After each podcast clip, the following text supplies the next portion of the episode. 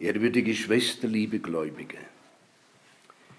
Im heutigen Evangelium spricht Christus bereits Abschiedsworte.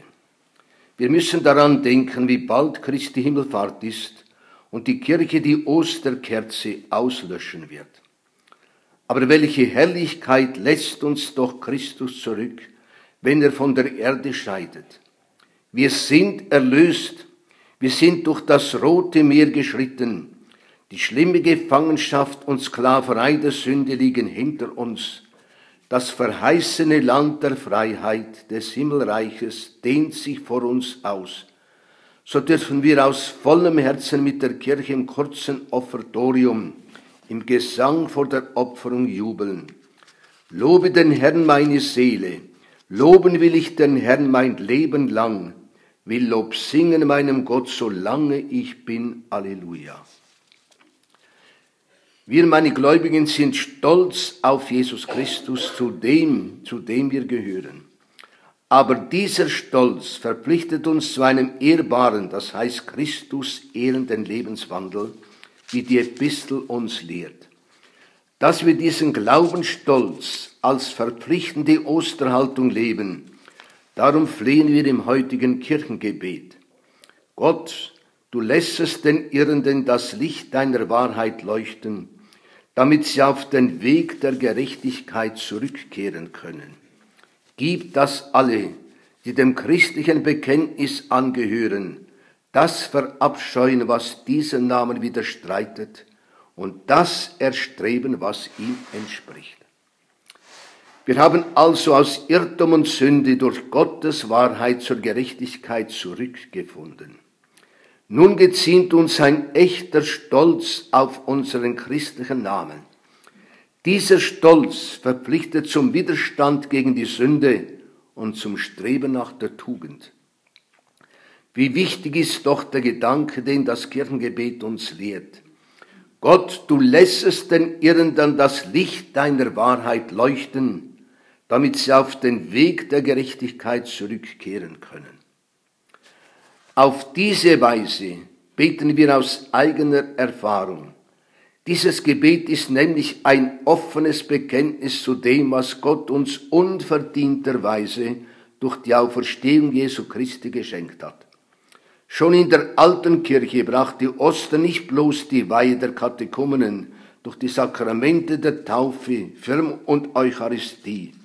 Es brachte auch die Wiederversöhnung der Büßer, die durch schwere Unwürdigkeit sich die Strafe des Ausschlusses zugezogen hatten. Aber Ostern ist immer aktuell, auch heute. Es sollen alle, die im Laufe des Jahres religiös müde geworden, vielleicht sogar in schwere Schuld gefallen sind, zum ersten Glauben, wie Paulus schreibt, und zur ersten Liebe Johannes schreibt, zurückkehren. Das Kirchengebet entschuldigt ganz entsprechend dem göttlichen Meister die Sünde des Menschen mit Irrtum, also mit Verdunkelung des Denkens. Und in der Tat gehören Irrtum und Sünde einerseits, Wahrheit und Gerechtigkeit andererseits eng zusammen. Die Sünde ist die große Gleisnerin, die Blenderin und Verführerin, wie Paulus schreibt. Wie schon unsere Stammmutter Eva klagte, so klagen auch die Menschen nach, nach geschehener Sünde. Die Schlange hat mich verführt. Sünd ist immer Irrtum, freilich verschuldeter Irrtum.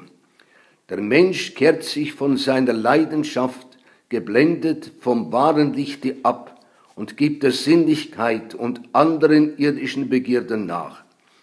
Der Sünder geht auf Wegen, auf denen er Gott, der Wahrheit und dem wahren Glück nicht begegnen kann. Er meidet die Wege, wo er Gott, der Wahrheit und dem wahren Glück begegnen müsste. Darin liegt seine tiefe, vielleicht nicht immer ganz zum Bewusstsein kommende Schuld und Sündhaftigkeit. Durch Gottes Güte und Langmut ist es, die dem Sünde das Licht der Wahrheit aufscheinen lässt und die ihm so ermöglicht, auf den Weg der Gerechtigkeit und Glückseligkeit zurückzukehren.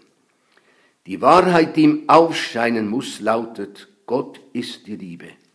Gott ist die Gerechtigkeit. Glückselig der Mensch, der sich von dieser Wahrheit erschüttern lässt und in sich geht. Er wird alsbald den Weg der Gerechtigkeit sehen.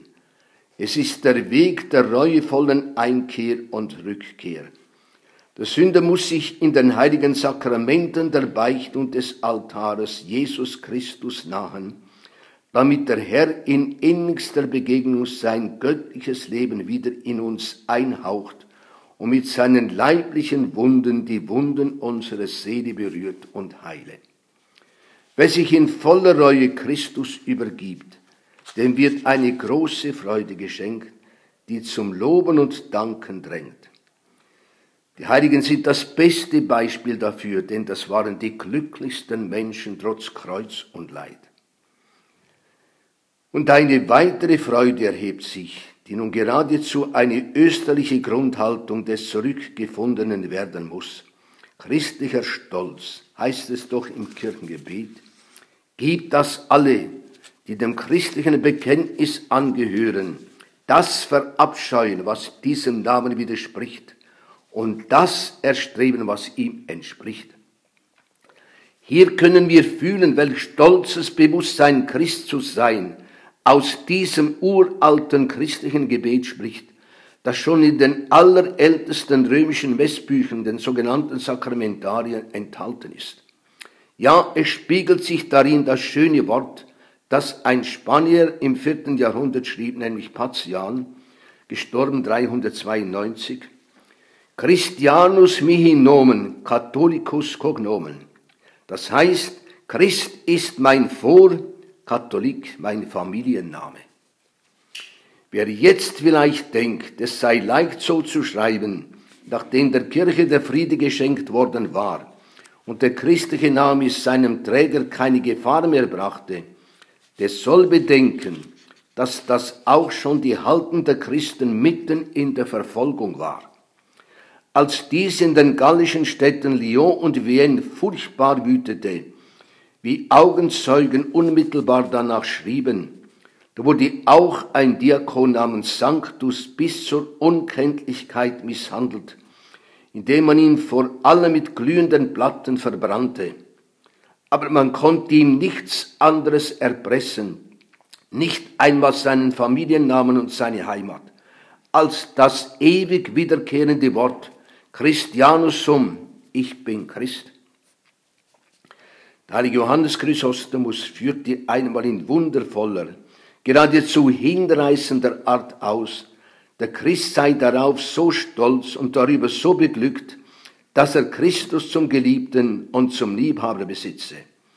Nichts nämlich beglückt die Menschen so tief als eine wahre Liebe zu Jesus Christus. Wer von dieser Liebe erfasst wird, opfert ihr zur Liebe allen alles andere, Niemand kann das Glück schildern, wenn die Liebe des Menschen der Liebe Gottes begegnet.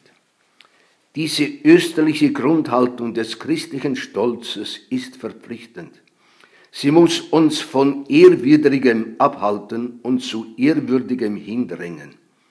Ein echter Christ darf, ja muss sich auch, muss auch ein edler Mensch sein. Man darf ihn niemals dort finden, wo es unehrenhaft zugeht. Aus ganzem Herzen muss er verabscheuen, was christlicher Zucht und der Ehre Christi widerstreben. Darum muss und darf er nicht überall sein, nicht alles mitmachen, nicht alles hören, nicht alles sehen, nicht alles lesen. Die Lesung aus dem ersten Petrusbrief lässt uns Christen, die wir unter modernen Heiden leben müssen, wie in einen Spiegel schauen. Unser Leben nämlich muss ein Zeugnis sein für Jesus Christus. Man braucht nicht immer nach sektiererisch-propagandistischer Art Worte der Bibel und seines Glaubens im Munde zu führen. Aber unser Leben, unser Tun und Lassen, vor allem auch unser Schweigen, muss Christus bekennen. Man hat einmal dem heiligen Franz von Assisi folgende Frage vorgelegt. Der Prophet Ezechiel sage, wenn du dem Gottlosen seine Wege nicht kundtust, werde ich von deiner Hand seine Seele fordern. Wie ist das nun mit dem Prophetenwort Ezechiels zu vereinbaren, da wahrscheinlich jeder von uns solche Menschen kennt, ohne sie gleich auf ihre Gottlosigkeit anzusprechen? Der heilige Franz von Assisi antwortete vortrefflich. Wenn man das Wort der Heiligen Schrift allgemein verstehen muss, fasse ich es so auf. Der Diener Gottes muss durch sein Leben und seine Heiligkeit so hervorragen, dass er durch das Licht seines Beispiels und durch die Sprache seines ganzen Lebenswandels die Sünder mahnt. So glaube ich, wird der Glanz seines Lebens und der Geruch seiner Heiligkeit allen ihre Gottlosigkeit vorhalten. Soweit dieses wunderbare Wort des heiligen Franz von Assisi. Glaubensstolz, meine lieben Gläubigen, als österliche Grundhaltung wird manches Opfer von uns fordern. Darauf müssen wir uns gefasst machen. Wenn harte Prüfungen über uns kommen, wenn ein Verzicht zugunsten des christlichen Glaubens uns schwer wird, müssen wir daran denken, welche Opfer Christus für uns gebracht hat und uns an das Wörtlein von der kleinen Weide aus dem Evangelium erinnern. Alles Irdische vergeht. Es wird schließlich einmal hinter uns liegen wie ein Traum. Die ewigen Güter bleiben aber.